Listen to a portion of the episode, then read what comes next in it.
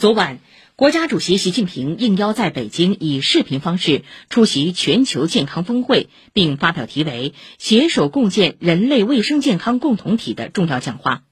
习近平指出，一年多来，新冠肺炎疫情起伏反复，百年来最严重的传染病大流行仍在肆虐。早日战胜疫情，恢复经济增长是国际社会首要任务。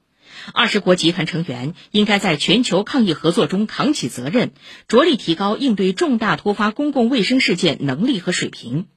习近平提出五点意见：第一，坚持人民至上、生命至上，抗击疫情是为了人民，也必须依靠人民；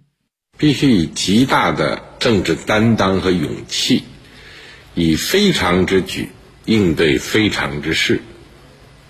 切实尊重每个人的生命价值和尊严，保证人民群众生活少受影响，社会秩序总体正常。第二，坚持科学施策，统筹系统应对。二十国集团成员要采取负责任的宏观经济政策，维护全球产业链供应链安全顺畅运转，继续支持发展中国家，尤其是困难特别大的脆弱国家。第三，坚持同舟共济，倡导团结合作，要秉持人类卫生健康共同体理念，坚决反对各种政治化、标签化、污名化的企图，搞政治操弄。丝毫无助于本国抗疫，只会扰乱国际抗疫合作，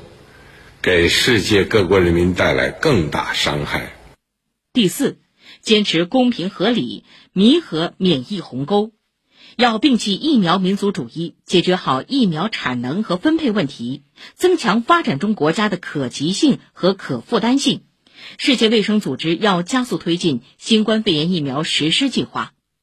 第五，坚持标本兼治，完善治理体系，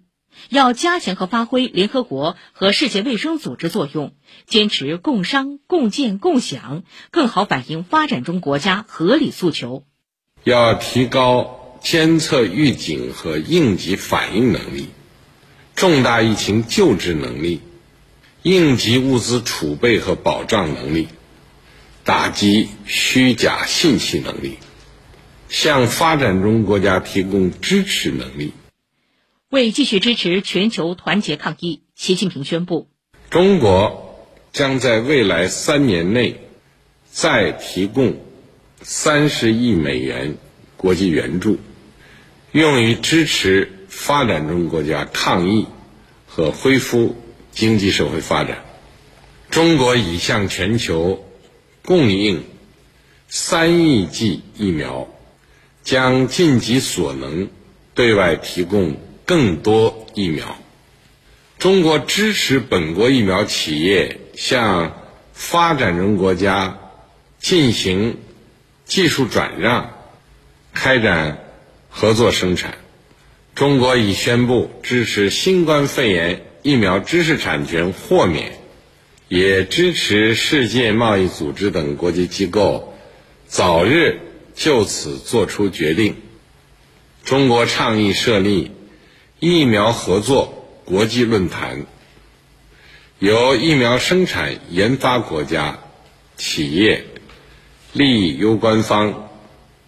一道探讨如何推进全球疫苗公平合理分配。习近平最后强调，让我们携手并肩，共同推动。构建人类卫生健康共同体，共同守护人类健康美好未来。